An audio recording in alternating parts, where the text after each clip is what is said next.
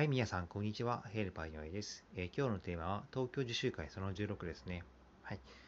えー今日はね、えー私、イベントをやりましてね、あの朝活交流会という15分の短時間のイベントですね。主にフリートークで会話するというね、会です。うん。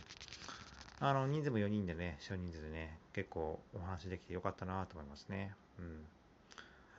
あの私だけがね、えーよくてもそれは意味がないので、えーまあアンケート等をね、次回からやったりね、うん、そうですね、そういったことをやったりしますね。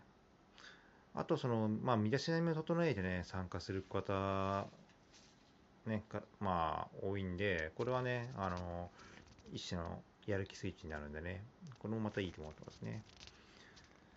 まあ、2月はとりあえずこれをね、継続的にやって、ね、3月、4月、3月からね、あのまたオフラインの方をね、復活したいなと思ってますけど、まあ、状況次第ですよね。はい。